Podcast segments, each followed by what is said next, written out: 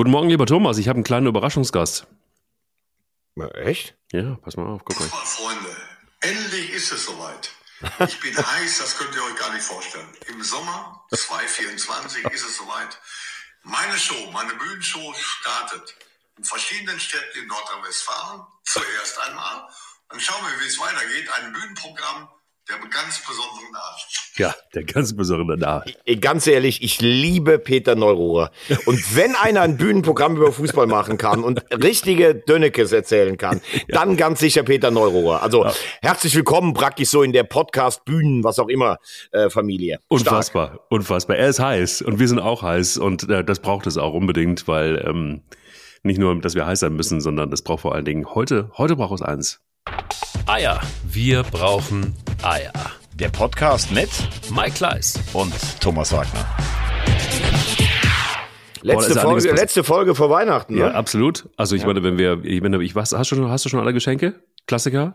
Ganz ehrlich, ich habe noch ja. gar keins. Aber ja. da mache ich mir gar keine Sorgen, ähm, weil äh, früher habe ich so gemacht, am 24. selber morgens. Ja. Ähm, mittlerweile sind meine Kinder ja schon relativ groß, da kann man auch schon mal was so delegieren. Ne? Du mhm. sag mal, ähm, bestellst mhm. du was für den und den und mhm. ich überweis dir und ich hole dann was.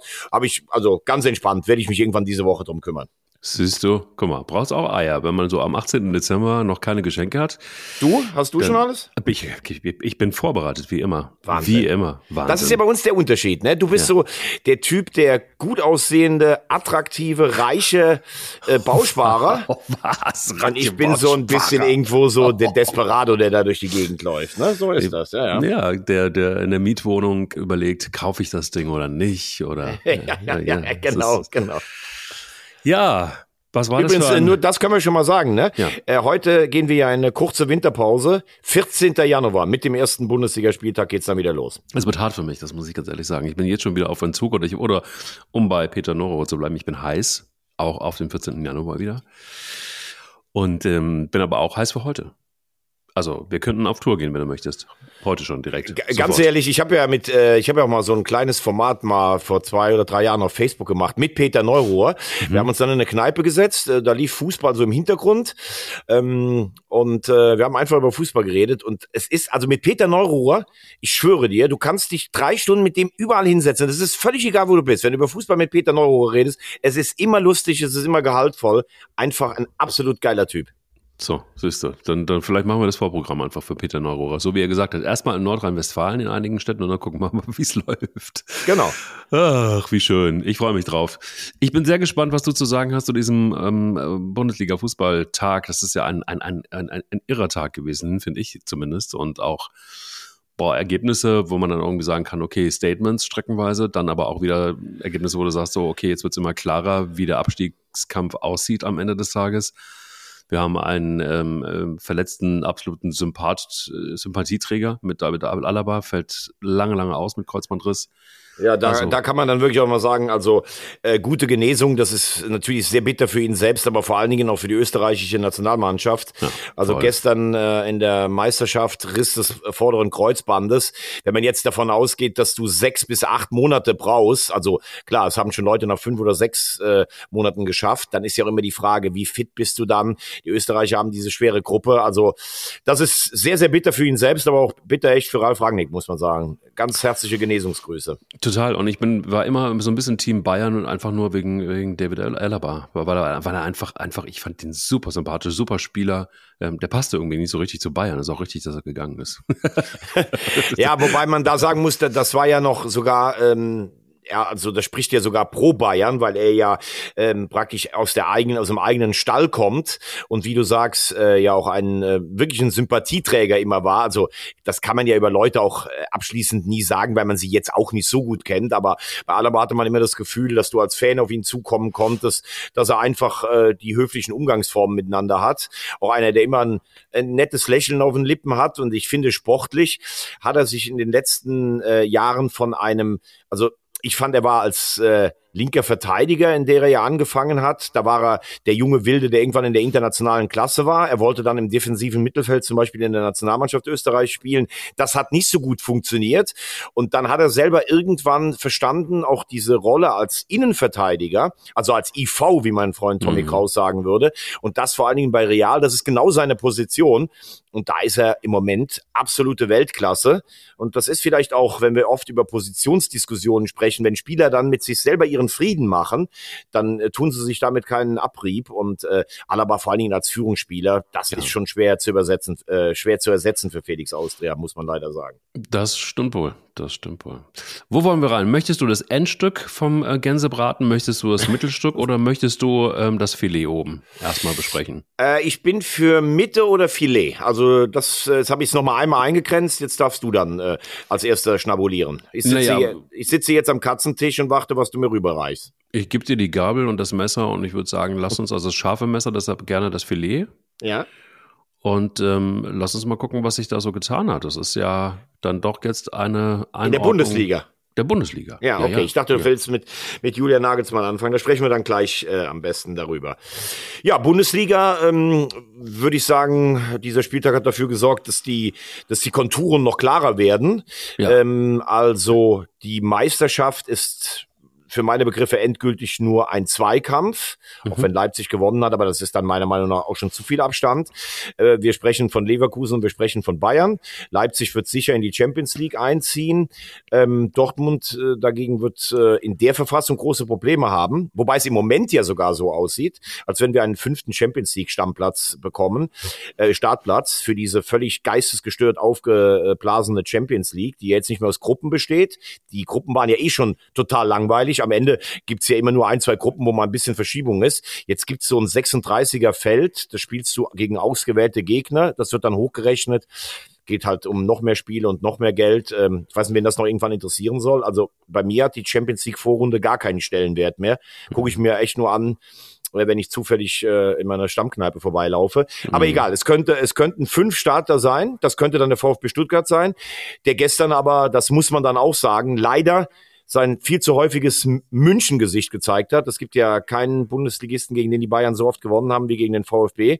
Und leider mit ganz wenigen Ausnahmen, zuletzt mal ein 4-1-Sieg am letzten Spieltag abgesehen, kackt der VfB sich in München immer in die Hose. Schade.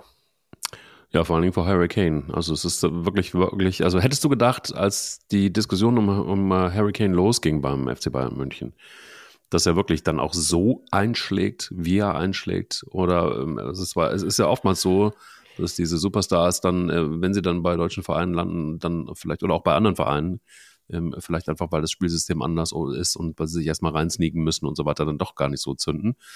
Ähm, hast du es erwartet, dass es tatsächlich dann doch so krass ist? Wie ich werde es? dir gleich, ich werde gleich meine eigenen Nachrichten aus einem anderen Chat leaken, mhm. ähm, wo ich äh, große Befürchtungen hatte schon, als das Thema Harry, Harry Kane auf die auf die Tagesordnung ja, kam. Dann ist die Frage berechtigt. Ich, ja, ja, genau. Also ich konnte es mir äh, eigentlich nicht vorstellen, weil ich gedacht habe, was soll einen äh, englischen Superstar, den Kapitän der englischen Nationalmannschaft reizen, von der Premier League in die Bundesliga zu gehen? Denn mhm. äh, für mich ist das sind zwei Klassen von Fußball eigentlich fast. Ähm, die Premier League, äh, da mögen jetzt einige lachen, weil Newcastle zum Beispiel ausgeschieden ist äh, in der Champions League. Ich glaube, dass Newcastle aber das Lehrgeld eines, eines äh, Neulings zahlen musste. Ähm, ich finde die Premier League äh, deutlich stärker als die Bundesliga und ich habe gedacht, er möchte irgendwie was gewinnen in seinem Heimatland. Auf der anderen Seite verstehe ich natürlich auch, er ist jemand von den Spurs. Ich glaube schon, dass er die im Herzen trägt und er möchte nicht gegen seinen, äh, seine große Liebe spielen. Das ist ja auch nachvollziehbar. Und wenn du dann darauf achtest, dann musst du natürlich sagen, kommt für einen Spieler wie Harry Kane, kommen nicht mehr viele äh, Vereine in, in Frage. Da gibt's dann vielleicht äh, zweieinhalb in Spanien. Boah, selbst Italien weiß ich jetzt nicht so, die Art und Weise. Und äh, du kannst nach Paris gehen, um dir vielleicht versuchen, die goldene Nase und den ersten Champions League-Titel äh, zu gewinnen. Aber apropos Champions League, einer von fünf Anwärtern auf den Sieg ist immer, ist immer Bayern München. Und deshalb kann ich mir vorstellen, dass deshalb auch die Wahl von vornherein von ihm darauf gefallen ist. Mhm. Und äh, ich sage, ich habe böse Befürchtungen gehabt, äh, weil ich den Bayern jetzt nicht so viele Titel gönne. Ähm, aber der passt einfach wie, wie die Faust aufs Auge. Das ist ein richtig guter Transfer. Ähm, er ist äh, eiskalt vom Tor. Ähm, das hat er einfach rübergerettet und er ist einfach ein richtig feiner Fußballer. Wenn du siehst, wie der Tore einleitet, ähm, zum Beispiel auch äh, beim letzten, ähm, wo haben sie letztes Mal noch das Auswärtsspiel gewonnen? Das äh, 1-0, wo bin ich jetzt schon doof? Oder na, jetzt in, bei Manchester United, das hat er ja eingeleitet, dieses Tor äh, in der Champions League. Der ist einfach nicht nur ein reiner Mittelstürmer, das ist ein richtig guter Fußballer. Und dazu ist einfach noch, wie ich das so das Gefühl habe, ich habe ihn auch zwei, dreimal interviewen dürfen, Champions League und auch bei der WM. Smarter, freundlicher Typ, also absoluter Top-Einkauf. Ich würde jetzt sagen, es ist nicht ganz so schwer, einen Harry Kane zu scouten, aber du musst ihn ja trotzdem erstmal bekommen. Deshalb äh, ein herzlicher Glückwunsch an die Bayern. Das äh, ist absoluter Top-Transfer. Es ist ja jetzt so, dass die Bundesliga relativ langweilig geworden ist mit Leverkusen und Bayern. Ähm, es ist aber auch so, dass Leverkusen dann doch oder zumindest der ein oder andere Spieler schon davon träumt, Meister zu werden. Und ich finde es auch ganz gut, dass sie es ausgesprochen haben. Müssen sie, finde ich, jetzt auch. Also bei der Spielweise, wenn du auch gesehen hast, äh, wie sie gegen äh, Frankfurt aufgetreten sind, wobei Frankfurt sich ein Stück weit selbst geschlagen hat, muss man sagen, in diesem Spiel, ähm, ist es schon einfach auch klar jetzt, oder? Vielleicht ist es auch ganz gut, dass Leverkusen einfach auch diese Ansprüche anmeldet. Was meinst du? Ja, also ähm, ich, ich würde mich über alles andere würde ich mich wundern und ich finde es halt genau richtig, wie sie es machen. Da mhm. sagt jetzt keiner, oh nee, jetzt müssen wir mal die Champions League absichern. Also wenn du mal guckst, sie haben 13 Punkte vor Platz ja. 5, ja. der ja nach der alten Rechnung nicht reichen würde. Ne? Ja. Sie sind ungeschlagen in allen Wettbewerben. Das ist ja auch ein, ein Signal, auch wenn natürlich die Europa League für den Kader äh, die Vorrunde von Bayer Leverkusen wahrscheinlich äh, die Gegner sich auf zu schwachem Niveau äh, bewegen. Sie sind im DFB-Pokal noch dabei. Also du kannst und darfst als Bayer Leverkusen-Fan in diesem Jahr wirklich von allem träumen. Das denke ich ist ganz klar. Und wenn du diese coole Gelassenheit von Xabi Alonso auch siehst, den regt das ja nicht auf, da oben zu stehen, weil der hat ja in seinem ganzen Leben nur unter diesem Druck als Spieler gespielt. Stimmt. Der war Absolut. bei Real Madrid, der war bei Liverpool, der war bei Bayern München. Da zählt nichts anderes als Titel. Also der wird jetzt nicht nervös, weil er mal Herbstmeister oder Wintermeister in der Bundesliga ist. Ne? Ähm, das ist ja auch klar. Und ähm, ich habe schon das Gefühl, dass die Spieler haben, die einerseits diese Gier haben, was hochzuhalten am Ende, die aber auch, und Granit Xhaka hat das gestern gesagt, der hat ja letztes Jahr mit Arsenal ganz lange Manchester City Paroli ge äh, geboten. Und dann sind sie am Ende so ein kleines bisschen eingebrochen, weil das darf man ja auch nicht vergessen, wenn dann der Gegner jedes Spiel einfach gewinnt. Und dazu sind natürlich auch die Bayern in der Lage in der Rückrunde, dann kann es irgendwann mal sein, dass du mal einen kleinen Abriss hast. Aber bei der Konkurrenz in der Bundesliga, denke ich, wird Leverkusen bis zum Ende der Konkurrent bleiben. Jetzt muss man erstmal gucken, wie sie im Januar die Abstellungen ähm, zum Afrika Cup natürlich ver, äh, verkraften. Da ist ja keine Mannschaft so ja. betroffen wie Bayer Leverkusen. Jetzt kannst du auf der anderen Seite auch sagen, diesen Jahreskalender gibt's. Äh, für mich übrigens nicht ganz nachvollziehbar. Also ähm, Warum gibt's da kein Fenster wie bei einer EM? Ich verstehe schon aus klimatischen Gründen, dass beim Afrika Cup äh, und auch beim Asien Cup im in unserem Winter gespielt wird, aber da muss halt die Runde später losgehen. Also das ist schon ein Stück weit, ja, wie soll ich sagen, ich will jetzt nicht von Wettbewerbsverzerrung reden, weil das weiß jeder vorher. Die Frage wird, ob Leverkusen vielleicht sogar nochmal reagiert, um das ein Stück weit aufzufangen. Gut ist, dass Schick jetzt wieder zurück ist. Der hat ja wirklich lange gefehlt. Der könnte Boniface ersetzen, der natürlich ein sensationeller ähm, Einkauf ist. Aber wenn du dir anguckst, wie Florian Wirtz Fußball spielt, da möchtest du ja Ball sein. Das ist ja sensationell. Wenn du dieses erste Tor siehst, was der für eine Flugkurve hat, dieser Ball, einfach Wahnsinn. Total Wahnsinn, aber das liegt daran, dass er die richtigen Boots an hat. Das ist ganz einfach. Und äh, sowohl Xavi Alonso übrigens, also der hat ja auch immer Schuhe an, Boots, da denke ich mir, meine Fresse, sind das vielleicht die unseres Partners? Ja. Ganz ehrlich, also ich muss erst ja. mal eins sagen. Ich ja. bin gerade so, werde gerade warm im Thema Leverkusen, ja. rede mich so ein bisschen warm. Ja. Und dann schießt du einfach wie der Deputy mittags um zwölf aus der hohlen Hand, mir einfach so unten erstmal so einen Streifschuss in den Unterschenkel da rein, ja, dass ich einfach sofort wieder aus meinem kompletten Film rausgerissen werde. Stark das tut von mir, dir. Es tut mir sehr leid. Es tut mir sehr leid. Aber ich dachte mir, weißt du, gerade, gerade morgens, einfach um, um die Recovery deiner, deiner schweren Beinchen, du bist ja nur unterwegs. Du bist ja in jedem Fußballstadion Stadion dieses Landes und aber auch international, dann brauchen deine Beine irgendwann mal eine kleine Wellness-Oase. Und mit dem äh, Black Roll Compression Boots ist das doch wunderbar. Also Black Raw kennt man, ne? das sind diese normalerweise diese kleinen schwarzen Rollen. Äh, gut von Rücken kann man überall die Faszien trainieren. Damit hat das Ganze angefangen. Jetzt haben die aber Produkte, die einfach auch, wenn man so ein bisschen ins Alter kommt, für Thomas Wagner richtig gut sind. Und äh, also wie würdest du denn sagen? Also ich habe es ja schon äh, zwei, dreimal ausprobiert, nachdem du sie mir zugeschickt hast. Aber ja. was ist für mich die richtige Massage praktisch? Denn es geht ja nicht nur darum, meine Faszien und meine Muskeln zu lockern, sondern es ist ja auch so, also ich empfinde das fast so wie so eine Art Wellnessoase ist das. Richtig. Das ist doch genau der Punkt. Es ist tatsächlich wirklich eine, ja, eine, äh, wirklich zum Erholen und, und äh, es gibt auch wirklich, also du musst, du musst es dir vorstellen, ähm, du wirst kompakt richtig eingepackt und ähm, du hast eine, du hast eine Aufbewahrungstasche mit dabei. Du, du musst dich um nichts kümmern. Du ziehst diese Dinge an und fühlst dich einfach nur wohl. Gerade dann, wenn man eben viel gemacht hat, wenn man viel unterwegs war, wenn man viel Sport getrieben hat, natürlich in dem Fall. Weil Blackroll ist natürlich ein Experte dafür für Menschen, die, die sportlich unterwegs sind. Also so wie du auch, wenn du mal kicken gehst oder wenn du mal wandern gehst oder was auch immer, dann sind die Beine einfach schwer. Und ähm, deshalb sind gerade diese Compression Boots hervorragend. Vielleicht Sieht man denn am Ende des Tages dann noch so gut aus wie du oder ist da, muss da schon ein bisschen mehr noch dahin? Ja, ich sage eindeutig ja. Eindeutig ja. Deshalb musst du dir jetzt einfach mit dem Code AYA15, ähm, dürfen wir da eigentlich auch mitmachen, müssen wir einfach BlackRoll mal fragen. Gehst auf blackroll.com, AYA15 ist der Code für dich und deine Liebsten. Und du hast ja noch mal keine, Geburt, äh, keine, keine Geburtstagsgeschenke. Deins ist übrigens schon in der Post unterwegs. Also wundert dich so? nicht, wenn es so ein bisschen rollenförmig aussieht. Ach, guck mal, interessant. Guck mal. Ja, siehst du. Also für alle die, denen es so geht wie dir, ne, einfach auf blackroll.com gehen und äh, jetzt Weihnachtsgeschenke zum Beispiel die Compression Boots einkaufen und die Eier 15 ist unser Code. 15 Prozent bis zum 31. Januar 2024 könnt ihr also noch shoppen. Könnt ihr sagen, es tut mir leid, ich habe irgendwie sehr, sehr viel Podcast gehört. Ich konnte kein Weihnachtsgeschenk kaufen, deshalb ist es jetzt der 31. Januar geworden. So einfach ist das. So, jetzt haben wir aber die Spitze noch nicht so hundertprozentig ähm, beackert. Ähm, die Compression Boots müssen wir nochmal anziehen und äh, dackeln nochmal los zur Richtung Leipzig. Denn Leipzig hat sich erholt und Leipzig ist jetzt auf Platz drei, hat die Plätze, Plätze getauscht mit dem VfB Stuttgart. Und ähm, da ist ein großer Mann vor der Bühne, zumindest in Leipzig, gegangen, was ich schade finde, weil wenn Leipzig, dann war es für mich Emil Forsberg unter anderem.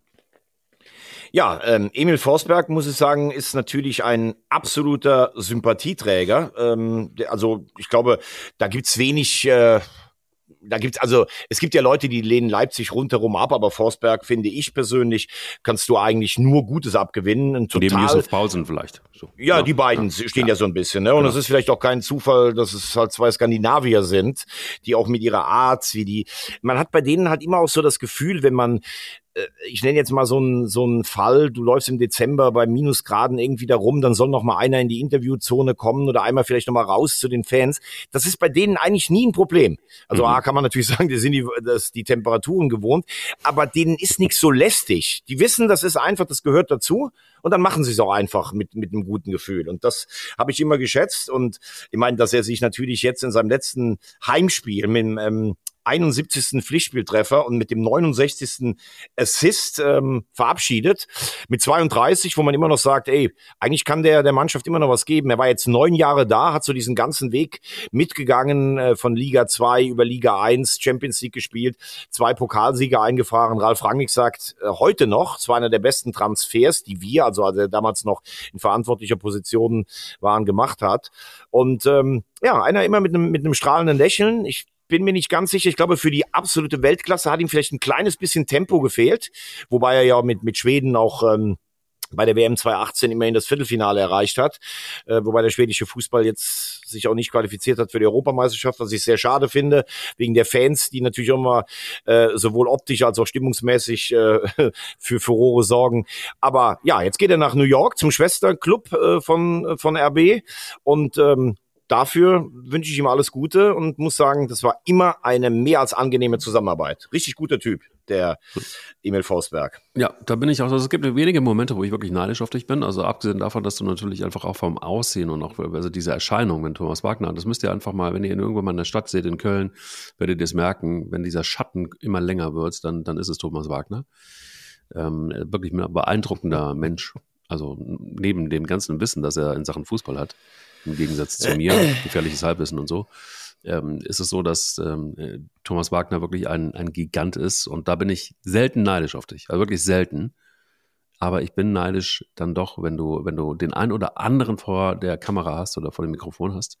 Emil Forsberg gehört auf jeden Fall definitiv mit dazu. Wobei ich dir sagen muss, um eins beneide ich dich nicht. Ich weiß nicht, wann hast du das letzte Mal den Wundertersic irgendwie vor der, vor der Tüte gehabt? Den Wundertersic, den ja. habe ich äh, vor drei Wochen beim Heimspiel gegen äh, Borussia Mönchengladbach vor der Tüte gehabt. Mhm. Und da war er sehr, sehr aufgeräumt. Ähm, mhm. Ich das weiß aber, oder dir. ich. Das liegt an nee, dir. Nee, nee, also äh, du gehst natürlich oder spielst sicherlich auf das Interview von ihm mit äh, meiner Kollegin Britta Hofmann an. Und ähm, Richtig. Ich, ich schätze Britta sehr. Also ich äh, finde, dass sie gute Fragen stellt, dass sie gut moderiert. Also das hat jetzt überhaupt nichts mit mir oder mit, äh, mit ihr zu tun. Ähm, ich finde, es zeigt eher, dass äh, allen gegenteiligen äh, Beteuerungen zum Trotz die Situation in Dortmund sehr wohl sehr angespannt ist. Das ist sie. Das ist sie. Aber, aber es ist aber auch irgendwie auch zu Recht ist es so, oder? Ja, also, natürlich ist es so. Also man, man darf ja als erstes sagen, wenn es die Gerüchte um Erik Ten Haag gibt, dann muss man sich natürlich fragen, Entschuldigung mal gerade, also äh, bei allen Verdiensten, die Ten Haag hatte, auch mit Ajax Amsterdam äh, und einen Ligapokal mit Manchester United äh, zu gewinnen, aber wenn du so weit hinter der Musik herläufst in der englischen Liga gerade wie Manchester United, wenn du in der Champions League, in der Todesgruppe mit Galatasaray und Kopenhagen letzter wirst, also das soll dann jetzt der Trainer sein, der eventuell nach Dortmund kommt, um da den Aufbruch zu vermitteln. Also das halte ich dann auch für einen Witz, muss ich ganz ehrlich sagen. Und das geht aber gar nicht jetzt in, in Richtung Britta, sondern es ist ja tatsächlich so, dass der Name gehandelt wird. Aber das kann ja wohl nicht der Ernst sein. Also du kannst ja nicht den Wunderterr sich jetzt ablösen und holst einen Trainer, der in England im Moment mehr gescheitert als äh, gefeiert wird.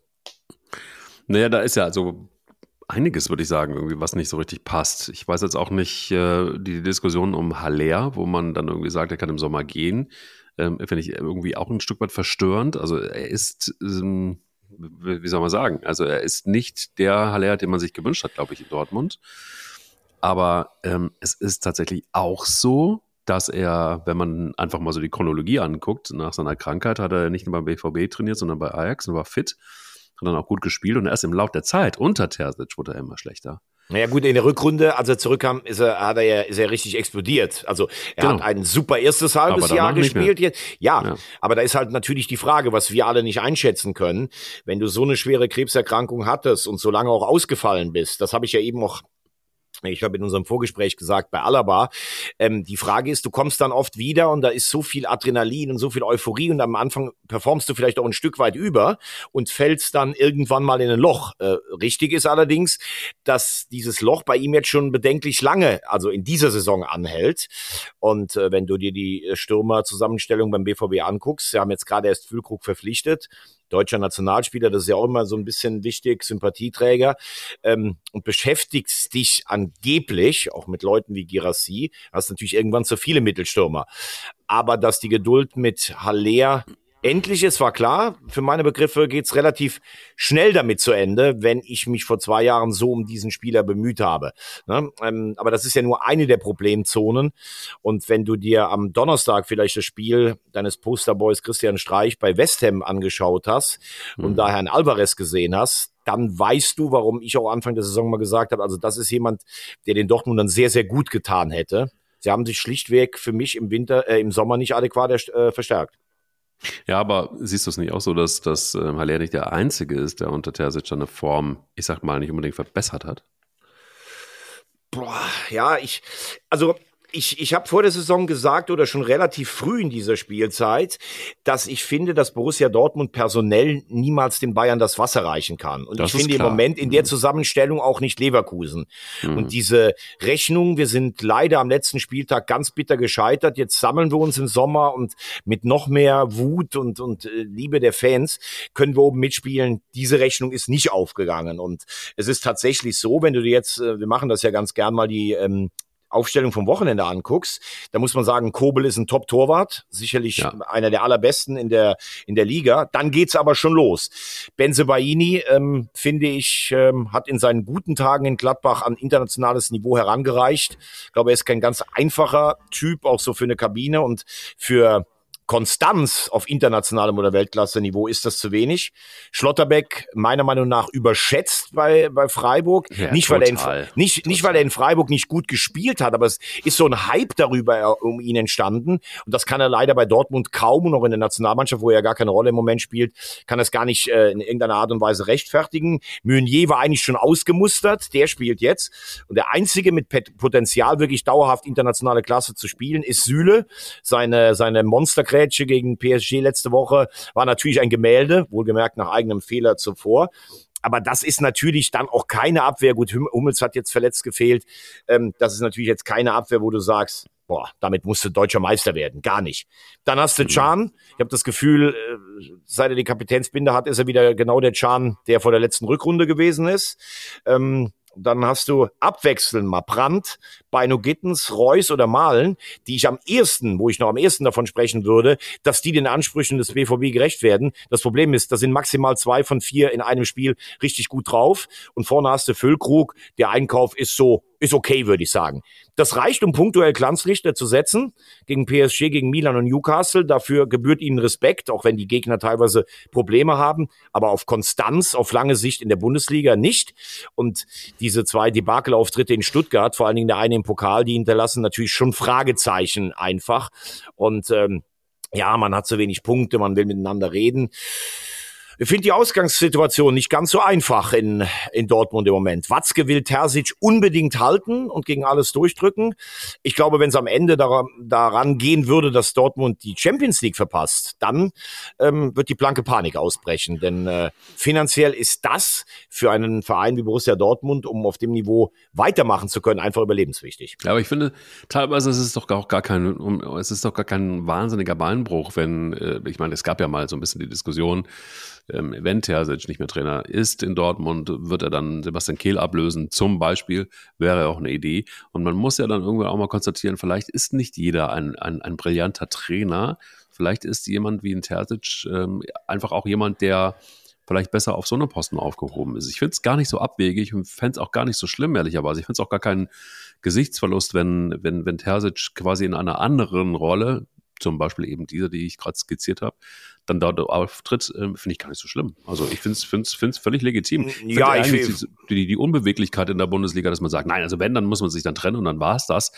Warum? Also finde ich, finde ich. Sehe ich aus einem anderen Grund anders. Also deine grundsätzliche Einschätzung kann ich unterschreiben, aber nicht in diesem speziellen Fall. Also er hat damals in seinem ersten, in seiner ersten Interimstätigkeit den BVB noch in die Champions League geführt und den Pokal gewonnen. Er hat letztes Jahr eine sensationelle Rückrunde gespielt und leider wurde das Ganze nicht gekrönt. Und ich glaube mhm. im Rückblick, wenn man es jetzt mal ganz ohne Emotionen machen würde, hätte man wahrscheinlich im Sommer sagen müssen von beiden Seiten, das war ein solcher Wahnsinn, diese Aufholjagd. Aber das Ding gegen Mainz nicht nach Hause ins Ziel gefahren zu haben, das schaffen die alle nicht, das emotional zu verarbeiten. Er schafft es nicht, weil er der erste Fan des Vereins ist. Ähm, es, es wird auch irgendwo immer wieder hervorgekramt werden. Boah, ihr hattet damals die historische Chance, den elften Titel der Bayern zu verhindern. Und ich glaube, man hat sich davon zu vielen Gefühlen ein Stück weit leiten lassen. Und hm. natürlich kann ein Trainer, der vielleicht am Ende seines Wirkens ist, auch irgendwann der sportliche Leiter werden, der für die großen ähm, Leitlinien des Clubs zuständig ist. Natürlich. Aber Terzic ist doch viel zu jung noch dafür oder beziehungsweise auch viel zu sehr Trainer, um jetzt Sportdirektor zu werden. Und vor allem, wie soll das funktionieren? Okay, du sagst am Ende, äh, pass auf, Edin, das hat jetzt sportlich nicht gereicht. Jetzt wirst du aber unser Sportdirektor, weil das trauen wir dann zu. Und du kriegst jetzt einen Trainer dahingesetzt, den ich, Aki Watzke, mit dir, Edin, immer von oben herab äh, noch beäuge. Das geht nicht. Also wenn du dich von Terzic trennst, dann musst du dich ganz trennen. Dann kann der vielleicht in ein paar Jahren nochmal wiederkommen. Ähm, aber ich glaube, dass auch wenn sie es alle bestreiten, auf der einen Seite äh, Watzke und Terzic und auf der anderen Seite Kehl, der jetzt mit Stanisic ähm, seinen äh, engsten Vertrauten verloren hat, dass das auch nicht so reibungslos verläuft. Und die Mannschaft hat auch nicht nur Pech in der Bundesliga, sie spielt im Moment einfach auch nicht gut. Also Dortmund ist ein Sorgenkind in der Spitzengruppe. Ja, Zweifels, Zweifelsohne. Okay, dann würde ich sagen, ähm, lass uns doch einfach mal ähm, vielleicht ein bisschen in Richtung, na, wenn du, wenn du erlaubst, Richtung Ende der Tabelle gehen und und, und äh, eins würde ich dich ganz gerne noch fragen. Ja. Ähm, ja, gerne. Wie siehst du Eintracht Frankfurt? Weil letzte Woche diese Gala beim beim 5-1 gegen die Bayern. Ähm, international finde ich so lala. Also wenn du in der Conference League in die Zwischenrunde musst. Ja, gut. Ähm, Im Pokal nicht mehr dabei, in Saarbrücken ausgeschieden. Jetzt gestern relativ chancenlos in Leverkusen. Ist es diese Problematik, weil wir gesagt haben, im Sturm hat man zu wenig getan, nachdem Kolomani weg ist und man konnte ja auch zeitlich nicht mehr. Ähm, siehst du Topmüller langfristig bei der Eintracht? Wie, wie, wie siehst du die Adler?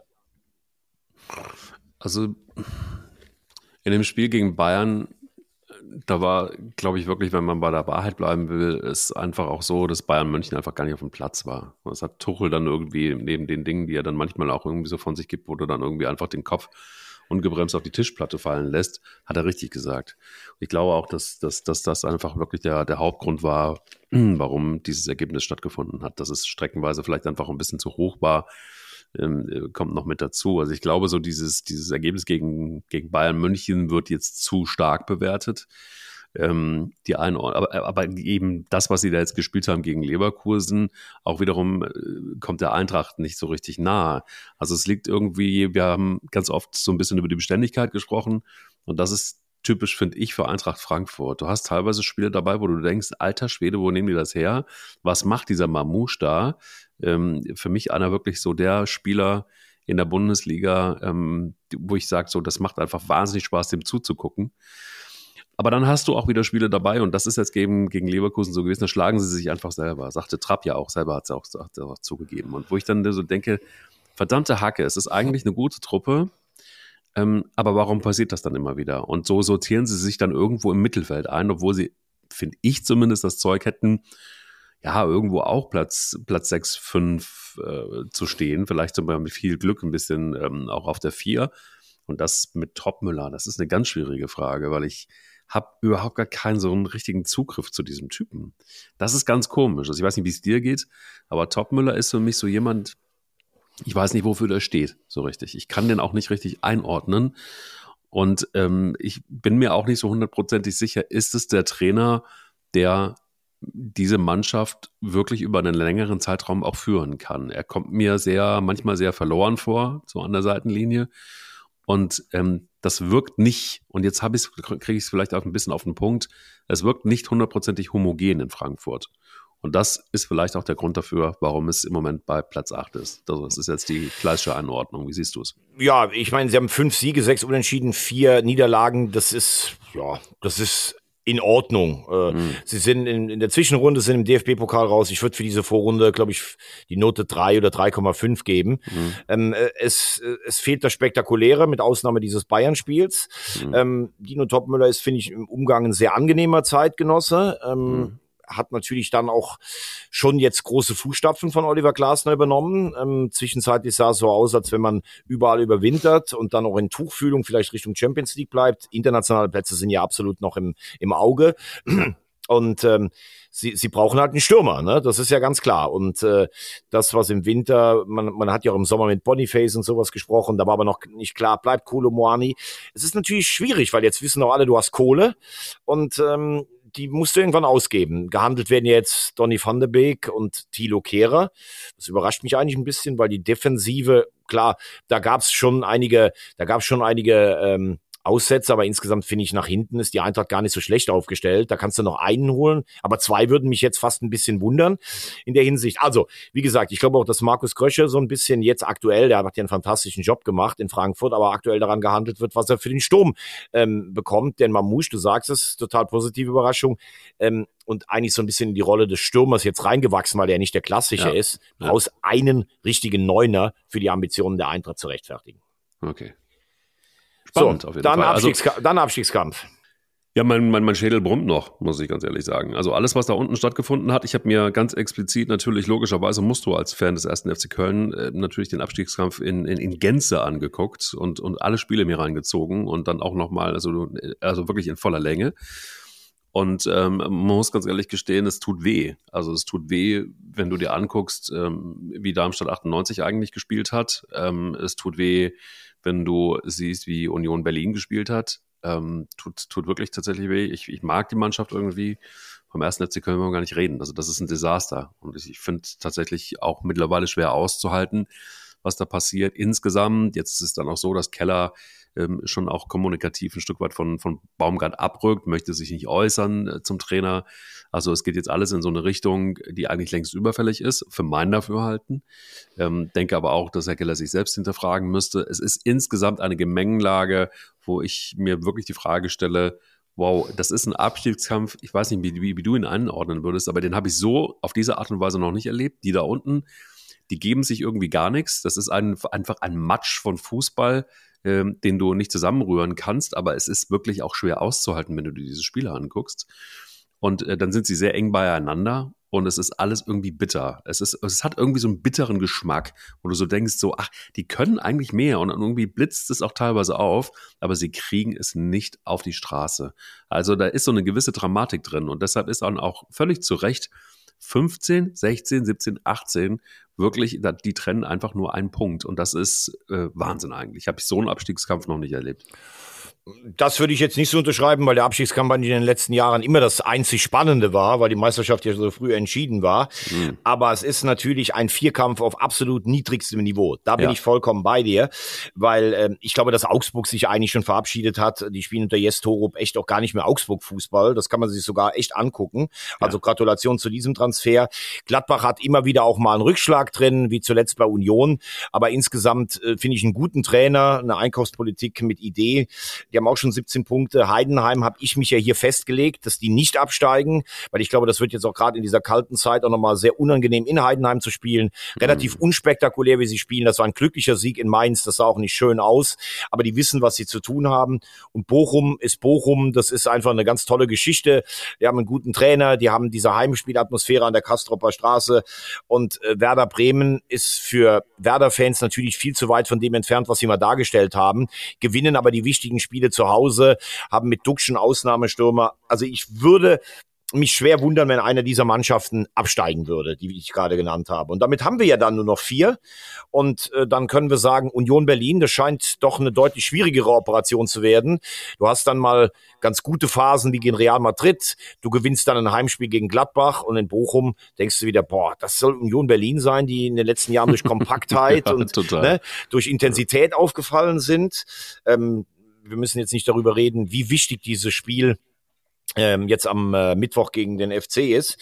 Der FC selber, ja, irgendwie so zwischen, dürfen wir noch was einkaufen? Was ist mit dieser Sperre vom Kass? Wie viel Geld ist überhaupt da? Wer ist für diese finanzielle Schieflage zuständig? Ist es Werle oder ist es jetzt auch der aktuelle Vorstand? Äh, was ist mit Keller, wenn du kein Geld hast?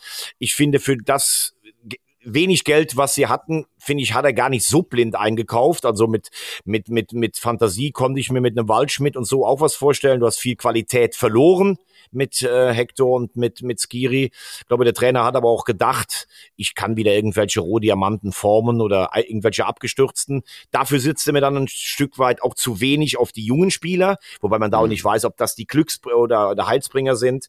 Die, Bund die Offensive ist nicht Bundesliga tauglich, wenn du zehn Tore gemacht hast. Boah, das ist die aktuelle Situation da. Mainz, finde ich, kann man ganz schwer greifen. Gefühlt ein ganz guter Kader, der in den letzten drei Jahren überperformt hat. Dann ähm, mit Trainer Sievert äh, jemand, der, der eine Stabilität zurückgebracht hat. Sie haben Leipzig zu Hause geschlagen, sie gewinnen aber die direkten Duelle nicht. Sie nutzen ihre Torchancen nicht. Der Trainer selber ist extrem vorsichtig. Der, der Vorstand vermeidet ein klares Bekenntnis. Also da habe ich das Gefühl, so richtig der Zucht drin, so da kommt jetzt jemand, der uns rettet oder der, der bleibt, das ist nicht da. Und Darmstadt habe ich am Samstag gesehen, da muss ich sagen, das ist natürlich qualitativ, puh, ähm, äh, also bei allem Respekt, was sie da arbeiten, auch tolles Stadion und Lieberknecht hat einen tollen Job gemacht. Ja, und klar, Wolfsburg hat einen viel höheren Etat, aber wenn du eine Stunde in Überzahl spielst und dann so wenig dabei rumkommt, also das ist dann schon wirklich eine Qualitätsfrage. Ja, und die vier, glaube ich, spielen ihre eigene Meisterschaft aus. Der, der, der Meister bleibt drin und der Vizemeister da versuchen, sich über die Relegation äh, weiter zu stolpern. Aber das ist schon im Moment Fußball, da musst du schon hart gesotten sein, wenn du die Spiele anguckst. Aber jetzt im Direktvergleich, also Butter bei die Fische. Ähm, äh, Union Berlin, 1. FC Köln, Mainz 05, Darmstadt 98, Wer ist auf 17, 18? Bleibe ich ganz klar dabei, was ich vor der Saison gesagt habe. Und das ist auch keine, da muss man sich auch nicht für auf die Schulter klopfen. Also Darmstadt steigt ab.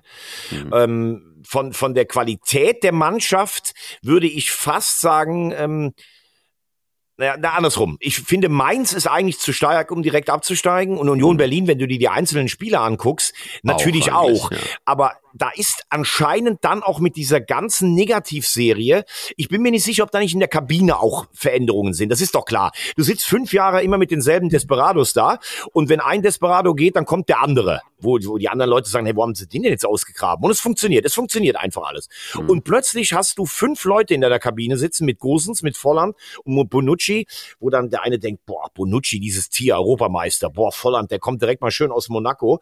Gosens, Nationalspieler, die kosten ja auch was. Dann läuft's bei dir selber nicht so, du spielst nicht, dann sagst du vielleicht auch mal zu deinem Nachbarn, also ganz ehrlich, von dem, äh, von dem Bonucci habe ich mir auch ein bisschen mehr erhofft. Und dann fängt das so, fängt das so an. Das muss doch nicht mal sein, dass da rumgestänkert wird, aber dieses Union, diese die Union-DNA, die sehe ich im Moment halt einfach nicht. Und äh, Trainerwechsel, kannst du sagen, Bielica ist eigentlich ein ganz cooler Typ.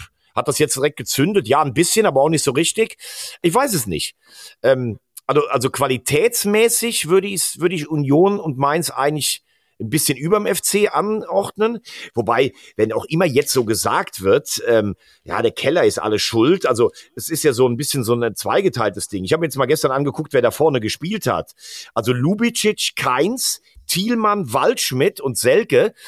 Äh, pff, das ist jetzt aber auch nicht so, dass ich sage, das ist das Allerblindeste vom Allerblinden. Also das könnte schon noch reichen, um zumindestens auf Platz 14 oder 15 einzulaufen. Ähm, und hinten, gut, Chabot hat dann gestern auch, äh, so darf er natürlich nie reingehen. Schwäbe ist ein Top-Torwart. Ja, also ich finde insgesamt auf der Stürmerposition Selke, finde ich, unteres Bundesliga-Niveau. Tigges, weiß ich nicht, ähm, hat sich hier eher zurückentwickelt. Über Deal haben wir gesprochen. Dietz kommt erst nach der Verlängerung. Also da sind sie einfach zu dünn aufgestellt. Äh, ich wage mir im Moment keine Prognose, wer der zweite Absteiger ist. Ich bin mir aber auch nicht sicher, weil die Trainer sind schon gewechselt oder in Mainz wird er nochmal gewechselt. Wenn es am Ende gut geht beim FC, werden alle sagen, Baumgart ist irgendwie stur geblieben und hat seinen Weg nicht verlassen. Ich bin mir allerdings nicht sicher, ob das noch der richtige Weg ist. Beim ersten FC Köln wir aber noch ein Problem. Ich, das haben wir noch gar nicht drüber gesprochen. Diese ganze Pyro-Nummer. Einige kannst du eine eigene Episode draus schnitzen, wenn du möchtest. 600.000 Euro ist das Gehalt von, von, einem, von, einem, ja, von einem Spieler vielleicht. Ähm, ähm, was ist da los? Also ich meine, diese Diskussion können wir vielleicht lange führen. Ist das richtig? Ist das falsch? DFB, bababa. Aber ähm, das kann dann doch schon dazu führen, dass so ein Verein ja dann schon auch deutlich mehr in die Knie geht als sowieso schon. Ja, wenn du kein Geld hast, sind 600.000 äh, wirklich ein Riesenbatzen und äh, kommt für den, für den ersten FC Köln natürlich absolut zur Unzeit. Punkt. Jetzt würde ich aber gern von dir noch wissen, bevor wir dann in die zweite Liga gehen, äh, wie fandest du den Auftritt von Julian Nagelsmann und seine Botschaften im, im Sportstudio? Überraschend fand ich das vor allen Dingen. Also ich fand ähm, es fand es hoch emotional. Ähm, Gerade so die, was, was für mich jetzt einfach im Vordergrund stand, auch so irgendwie so wie er erzählt hat, ähm, bevor es den Anruf von Frodi Völler gab, sein Berater ähm, und so weiter und so fort. Und dann gab es diesen Anruf und dann aber auch so, ich habe ihm geglaubt, dass er ähm, das mit einer gewissen Demut einfach auch ähm, ähm, empfunden hat und dass es für ihn überhaupt nicht selbstverständlich war, dass dieser Anruf kam. Und ähm, ich habe ihm da sehr viele Sachen einfach wirklich komplett eins zu eins abgenommen und fand das sehr angenehm.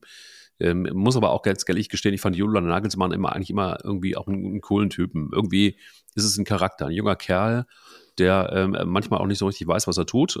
Das macht ihn aber auch sympathisch. Und auf der anderen Seite kommt er dann auch mit einer gewissen Authentizität daher, die ich gerne mag. Und davon abgesehen, glaube ich, macht er sich einfach auch Gedanken, wie sieht diese Mannschaft aus bis zur EM. Ähm, er macht sich Gedanken darüber, und das sieht er auch, dass diese Mannschaft einfach auch aufgerichtet werden muss. Das sieht er auch.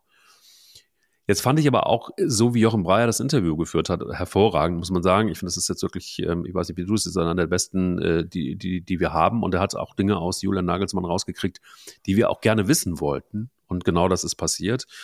Eine Geschichte, die ist jetzt für mich tatsächlich wirklich auch, auch, auch cool, diese ganze Diskussion um, um, um Toni Kroos ähm, dass man tatsächlich auch sich nochmal überlegt, welche Spieler können wir nochmal fragen, welche Spieler brauchen wir vielleicht auch für die EM. Es geht ja auch erstmal, das haben wir auch oft genug im Podcast gesagt, nur um die EM. Und ähm, die gewisse Weitsicht, die Julian Nagelsmann da hat, finde ich gut. Fand ich auch gut in dem Interview. Wie hast du es gesehen? Boah, du hast jetzt ganz viele Punkte angesprochen. Also klar, dass Julian Nagelsmann dir gefällt, weil äh, ich achte auf Mode, ich gucke, wie ich cool rüberkomme, ich gehe breitschultrig und breitbeinig. Das ist Mike Leis, ähm, unser Dandy aus Dänemark zum ersten Mal. Zweitens mal deine Frage, ja, der Kollege Jochen Breyer ist ein exzellenter Moderator und hat dieses Interview top geführt, gar keine Frage. Und ähm, dann haben wir eine Sache mit der Außenbotschaft.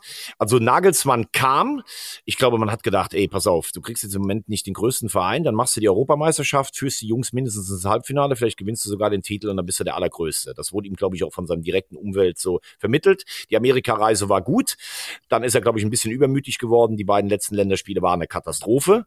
Und jetzt hast du aber eine machbare Gruppe bei der Europameisterschaft er geht sehr in die Offensive. Ähm, so, so, ja, waren vielleicht ein paar Fehler dabei. Ich glaube, das ist auch so ein bisschen so ein äh, nett formulierter Hilferuf, so bitte, also ich habe mir Gedanken gemacht, ich weiß, worum es jetzt geht, bitte helft uns jetzt auch, das ist das Erste. Mhm. Ähm, es ist ungewöhnlich für einen Bundestrainer, da hast du vollkommen recht. Und jetzt kommen wir zu den interessanten Personalfragen. Also, dass er überlegt, Josua Kimmich auf der, äh, auf der, auf den rechten Verteidiger zu setzen, das fordern wir hier schon seit über einem Jahr in diesem ja, Podcast. Also da rennt er bei mir offene Türen ein. Die Positionierung von Gündogan ist natürlich eins der großen Fragen und damit sind wir natürlich auch bei dem Thema Toni Groß. Also, dass Toni Groß einer der größten Fußballer ist, die Deutschland je hervorgebracht hat, das kann keine Frage sein, gar das ist auch keine Frage. Vor allen Dingen, wer sich so lange bei Real Madrid hält. Ich glaube, die Frage musst du eher so stellen, passt er in das, was, was äh, Julian Nagelsmann spielen will? Denn wenn du bei Real Madrid von nur Weltklasse-Spielern um, umgeben bist, dann ist einfach diese Ballsicherheit, diese Ruhe. Der, der wird ja nie nervös von Toni Groß auf dem Niveau. Das ist natürlich alles, was etwas, was der Mannschaft bringt. Aber kann er das in eine deutsche Nationalmannschaft einbringen, wo vielleicht die Mitspieler nicht so voller Selbstvertrauen und voller Form sind wie bei Real Madrid? Ich glaube, das ist die grundsätzliche Frage, die man sich stellen soll, weil du wirst sicherlich aus Toni Groß jetzt auch keinen Dribbler mehr äh, bekommen oder einen anderen schnellen Mittelfeldspieler, sondern du kriegst den Weltklasse-Spieler von Real Madrid, der da seit Jahren auf diesem Niveau performt. Und dann ist natürlich noch die letzte Frage mit dem Torwart da sage ich ganz klar, wir haben ja im Moment eigentlich andere Probleme als, als die Torhüterposition. Und wie Manuel Neuer sich zurückgekämpft hat und wie er die ersten Spiele ähm, bestritten hat. Da muss man natürlich die Hüte vorziehen vor seinem eigenen Antrieb. Auf der anderen Seite musst du sehen, wenn du in Frankfurt die Gegentore gesehen hast, wie er da teilweise abgeschossen wurde, da, das ist sicherlich nicht der Neuer, von dem immer alle reden. Denn wir reden ja nie darüber, über den Neuer bei der WM 22. Wir reden auch nie bei, über den bei der EM 21 und bei der WM 18, sondern die Sehnsucht der Menschen ist nach dem Neuer 14. Ich habe das hier auch schon ausgeführt. Ähm, er hat die letzten drei Turniere nicht gut gespielt, auch wenn er punktuell natürlich immer noch zu Weltklasse-Leistungen fähig ist. Und dass äh, aus der Mannschaft Goretzka sagt, das ist eine andere Liga und wer, wer sich da alles äußern darf, die ganzen Bayern-Kranten sind ja alle, das ist ja eine neue äh, Politik, das ist ja Wahnsinn, nachdem er selbst beim ersten Spiel noch gesagt hat, ähm, ich bin im Moment nur der Herausforderer. Und jetzt sollen sieben Spiele, unter anderem gegen Darmstadt und Galatasaray in Kopenhagen, bei allem Respekt reichen, um zu sagen, das ist wieder der Neuer von 2014, das empfinde ich eine Unverschämtheit gegen Testegen und Trapp, muss ich auch mal ganz klar sagen. Und ähm, dass Nagelsmann jetzt auch so schnell umknickt, kann ich gar nicht verstehen, weil was hat denn Manuel Neuer jetzt zeigen können? Also die Gegner waren ja auch gar nicht, äh, teilweise gar nicht stark genug, wo man sagt, oh Gott, das ist jetzt wieder der Neuer von vor neun Jahren. Ich bleibe dabei, ich verstehe es nicht und finde es auch respektlos gegenüber die beiden anderen, äh, den, den beiden anderen. Und wahrscheinlich hofft er einfach, dass Manuel Neuer dann bei einem letzten großen Ziel, bei einem Heimturnier, nochmal auf diese Form von 2.14 kommt. Ähm, also ich wäre ganz schön sauer, wenn ich Testegen und Trapp wäre. Okay, dann ist damit irgendwie erstmal alles gesagt und wir können uns eigentlich im Grunde genommen auch langsam mal freuen auf die EM, finde ich. Äh, und hoffen, dass, dass Deutschland einfach maximal gut abschneidet. Ähm, da bin ich auf jeden Fall, ich, ich freue mich auf jeden Fall auf die EM. Ich weiß nicht, wie es dir geht. Ja klar, wir machen ja am 14. auch wieder unsere EM-Spezialfolgen, also Rückblicke auf die bisherigen Turniere. Klar freue ich mich auf die EM, aber trotzdem äh, muss man ja auch nicht alles dann unkritisch begleiten. Aber natürlich soll man auch nicht alles in Schutt und Asche reden. Das stimmt. Aber wir müssen in Schutt und Asche reden was da teilweise in der zweiten Liga passiert ist. Ich habe mich ja so aufgeregt. Ich bin ich selten wirklich auf Zinne. Aber ehrlicherweise ist das, was bei Kaiserslautern da passiert ist, das finde ich irgendwie Wahnsinn. Ich finde es wirklich Wahnsinn. Und ich finde es auch, keine Ahnung, liebe Kaiserslautern-Fans, äh, ihr könnt mich gerne steinigen hinterher. Ähm, ihr könnt aber auch gerne mal schreiben und sagen, ja, stimmt. Aber ich glaube, das war ein wirklich ein großer, großer Fehler von Hängen, ähm, äh, Schuster zu entlassen und, äh, und Kramotzis zu holen. Ich war da sowieso schon, dachte so, okay, Kramotzis, why? wo hat der denn jetzt irgendwie bewiesen, dass er eine Mannschaft dann irgendwie die erste Bundesliga führen kann? Ähm, das war schon irgendwie eine ganz krasse Entscheidung, fand ich. Und äh, das, was da jetzt gerade passiert, äh, halte ich überhaupt nicht für gut. Ich glaube, dass, dass Kaiserslautern überhaupt nicht in der Lage ist, den Gramotzes-Fußball zu spielen. Und ich ähm, habe große Sorge, ob das eine richtige Entscheidung von Thomas Hengen war. Vielleicht hat sich der auch mittlerweile inzwischen abgenutzt, aber ich bin echt stinksauer, dass Kaiserslautern jetzt im Moment gerade wirklich im, im, im Freiflug nach unten äh, stattfindet. Äh, kann ich nicht verstehen. Ja gut, wenn man also hier unsere, das gibt's ja, manche Beteiligte an diesem Podcast sollen das ja schon mal gemacht haben, die leaken ja Nachrichten aus unserem internen Chat. Also wenn ich das jetzt gestern gemacht hätte für das, was du da gestern losgelassen hast nach der zweiten Liga, dann hätten wir, glaube ich, mehrere Beleidigungsklagen am Hals. Deshalb lassen wir es einfach mal so dabei. Ne? Ähm, stimmt, das stimmt. Also du hast einen Satz gesagt und damit ist schon ein Großteil des Dilemmas besprochen. Also der hat ja noch nicht äh, gezeigt, dass da jemand in die Bundesliga führen kann. Wer glaubt denn eigentlich, nicht, dass man mit Kaiserslautern mit dieser aktuellen Mannschaft irgendwie auf die Bundesliga hoffen darf. Das ist nämlich, glaube ich, eins der ersten Probleme da. Die mhm. haben mit dem Aufstieg, und da hat Hängen, Hängen ist ja all in gegangen, hat Schuster für Antwerpen geholt, erstmal diesen Trübsal der für Lautern dritten Liga hinter sich gelassen. Dann haben sie eine überragende Hinrunde gespielt, getragen von dieser Euphorie und eine solide Rückrunde. Jetzt zu Beginn der neuen Saison hat Schuster gemerkt, dass sie irgendwie im Umfeld alle ein bisschen nervös werden, auch, auch die Geldgeber im Hintergrund. Wir müssen irgendwann wieder in die Bundesliga und wir müssen einen anderen Fußball spielen. Weil Schuster Fußball ist nüchtern, ist defensiv, ist sachlich und damit kannst du viel erreichen. Aber das ist natürlich kein, kein Fußball, mit dem du einen Schönheitspreis gewinnst. Und Richtig. ich finde überraschend für Dirk Schuster, dass es sogar teilweise besser aussah nach vorne. Und dann hast du diese Emo-Spiele gehabt. In Düsseldorf das 3-0 weggegeben, gegen den FC im Pokal gewonnen, das 3-3 gegen den HSV. Und seitdem ist irgendeiner hat den Stecker da gezogen. Ich glaube, die sechste Niederlage in Folge, das gab es noch nie äh, in der Vereinshistorie ähm, in der zweiten Liga. Und jetzt bist du in einem ganz gefährlichen Trend. Und dann hat Hengen Schuster abberufen, das drumherum, mit dem er ist in Wien gesichtet worden, als er den Trainer von Austria gefragt hat. Das hat alles keine gute Energie gegeben. Und ich weiß gar nicht, Kramotzis hat in Darmstadt gut gearbeitet, hat in Schalke okay bis, naja, die Erwartungen nicht erfüllt. Aber ich glaube, da ist was anderes im Argen. Und natürlich, wenn Hengen so einen Schritt wagt und der Trainerwechsel jetzt schon komplett verpufft ist, und das war ja gestern eine Minusleistung vom Allerfeinsten, ja. ich befürchte für Lautern, dass das in der Rückrunde Abstiegskampf ist. Und die beteiligten Personen sind eigentlich jetzt kurz vor Weihnachten schon leicht angeschlagen. Ähm, also das wird alles andere als einfach. Ja, das ist für mich wirklich ein Trauerspiel und ich bin sehr, sehr, sehr gespannt, ob die sich da irgendwie überhaupt halten können in der zweiten Liga. Also, boah, da bin ich mir noch nicht so, so hundertprozentig sicher. Was ist mit St. Pauli? Letzten drei Spiele, dreimal unentschieden. Tja, Schwächeln auch. Also es läuft im Moment, würde ich mal sagen, ähm, alles gut für den HSV. Ähm, es läuft Jetzt aber auch erstmal St. Pauli. ja, ich weiß nicht, was mit St. Pauli los ist, ehrlicherweise. Ich kann, ja, ich, also ich glaube, ich kann es vielleicht, äh, vielleicht hattest du dich jetzt auf den HSV vorbereitet, was man sagen kann. Sie haben ein Wahnsinnsjahr gespielt, also von Januar bis Dezember. Die Punktausbeute ist überragend. Sie sind immer noch ungeschlagen, ja. aber sie spielen gefühlt so häufig unentschieden. Acht Siege, neun Remis. Und die letzten Spiele haben alle irgendwie so ein, selbst der Sieg in Rostock, alle so ein Gefühl hinterlassen. Da gab es Phasen der totalen Dominanz, aber man hat dann eigentlich den Sack nicht ganz zugemacht und kommt hinten raus dann häufiger in Bedrängnis. Gestern waren sie natürlich die bessere Mannschaft, aber sie wurden hinten raus bestraft. Und die Situation erinnert schon so ein bisschen an vor zwei Jahren. Damals in der Winterpause die Zukunft des Trainers nicht geklärt. Damals Timo Schulz, jetzt Hürzeler, wo es immer noch keine Vertragsverlängerung gibt oder beziehungsweise wie interessant ist er auch für Bundesligisten. Dann hast du dieses große Ziel Pokal noch im Hinterkopf. Das war damals auch so. Und man hat gefühlt jetzt, obwohl man Zweiter ist, gar nicht so viel Vorsprung vor den Verfolgern für das, wo man sich selber dran berauscht hat, so ein bisschen. Und man, man findet so eine latente Unzufriedenheit gerade am Millantor, trotz dieses Wahnsinnsjahres. Und ich war ja zweimal in der jüngeren Vergangenheit auch selber da. Ich finde auch die, die ähm, Atmosphäre von den Rängen ist viel kritischer als noch zu Zeiten, wo St. Pauli teilweise nicht wusste, wo sie links das Geld herholen sollen, um rechts die Klasse zu halten oder sowas. Also eigentlich absurd, dass du nach so einem Jahr gefühlt mit einem schlechten Gefühl in die, in die Winterpause gehst. Naja, geht so. Also, was heißt vielleicht das Gefühl? Es ist ja auch so, dass sie einfach nicht konstant gespielt haben. Das ist gerade, gerade auch nochmal die Statistik aufgemacht.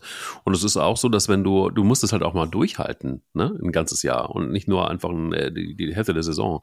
Und ich glaube, das ist so ein bisschen das, wo ich nicht so richtig sicher bin, hat, hat St. Pauli den Kader dazu? Und äh, schaffen sie es dann wirklich durchzuziehen. Und das macht sie auch tatsächlich anders und das, das, das unterscheidet sie auch von, von, von Kiel zum Beispiel. Also ich finde Kiel finde ich total beeindruckend. Ich hätte never ever jetzt irgendwie vor der Saison gedacht, dass Kiel irgendwann mal so kurz vor Weihnachten auf Platz 1 in der zweiten Liga steht. Never ever. Hatte ich nicht mehr auf dem Radar, dass die tatsächlich in, ja, also ein Satz noch zu St. Pauli, ähm, es ist schon sehr konstant. Also wenn du, wenn du ohne Niederlage durch eine Vorrunde gehst, jetzt drei Unentschieden, deshalb meine ich ja das schon als Riesenenttäuschung. Kiel, absolut ähm, herzlichen Glückwunsch. Marcel Rapp macht einen riesen, riesen Job. Ich habe gedacht, das ist eher einer der ersten Trainer, die um ihren Arbeitsplatz bangen müssen. Ja. Also, siehst halt die gute alte HSV-Schule, Holtby im 28. Frühling. Fiete Ab zeigt endlich, warum er damals als größtes Sturmtalent Deutschlands gepriesen wurde. Auch Porat ist da. Also die machen das richtig gut und im Dreijahresrhythmus kommen sie ja in die Relegation. Äh, mit denen muss man, glaube ich, wie führt, auch bis zum, bis zum Schluss rechnen. Also da herzlichen Glückwunsch. Ja, und deshalb an dich jetzt relativ zum Ende des Podcasts die Frage, wie geht's weiter beim HSV mit oder ohne Tim Walter? Was denkst du? Was glaubst du? Das ist ganz schwer zu beantworten. Ich ähm, habe die Befürchtung, dass es mitgeht. Ähm, ich würde tatsächlich jetzt mir nicht nur wünschen, sondern, also wie oft haben wir das jetzt in den letzten Episoden nicht nur gefordert, sondern einfach auch irgendwie aufgedröselt, warum es vielleicht ganz gut wäre, ihn jetzt zu tauschen. Ähm, aber mir kommt das Ganze tatsächlich wirklich zu tricky vor. Du darfst ja eins nicht vergessen, auch Düsseldorf hat sein Spiel gewonnen und äh, das da oben ist alles wahnsinnig knapp. Und ähm, so wie der Walter Fußball ist äh, und so wie die Konstellation in Hamburg ist, ich würde ihn, glaube ich, tauschen. Ähm, ich, ich traue ihm nicht zu, sagen wir es mal so, dass er es jetzt im fünften Anlauf schafft, endlich aufzusteigen. Na, für ihn ist es ja der dritte. Ja, für ihn. Und der sechste insgesamt. Ah, der sechste insgesamt. Okay, mhm. Entschuldigung. Dann, dann bin ich ein. Siehst du, okay. Naja, also ich traue es ihm nicht zu. Ich glaube auch, dass es gut wäre, ihn zu wechseln. Und äh, jetzt kommst du und vielleicht auch mit einer Traineralternative. Ja, also wir sind ja, wie du sagst, der HSV ist ja häufiger Thema. Es liegt ja auch an meinem, äh, an meinem blau-schwarz-weißen äh, oder schwarz-weiß-blauen Blut. Ähm, er hat Tim Walter hat unzweifelhaft äh, Verdienste, weil er hat den Verein so ein bisschen geeint. Man merkt auch, wie viele Fans noch hinter ihm stehen. Es ist Spektakel zum HSV zu gehen. Er hat eine breite Schulter. Er lässt den HSV nicht mehr immer als Lachtaube dastehen, auch wenn er sicherlich äh, ein bisschen freundlicher rüberkommen könnte und weniger arrogant. Ich finde, das hat er übrigens im letzten halben Jahr verbessert, aber bei vielen steht das Bild halt klar. Irgendjemand hat letzt geschrieben, äh, Walter kann Hamburg, das stimmt, aber kann er auch Aufstieg? Das ist die andere Frage. Mhm.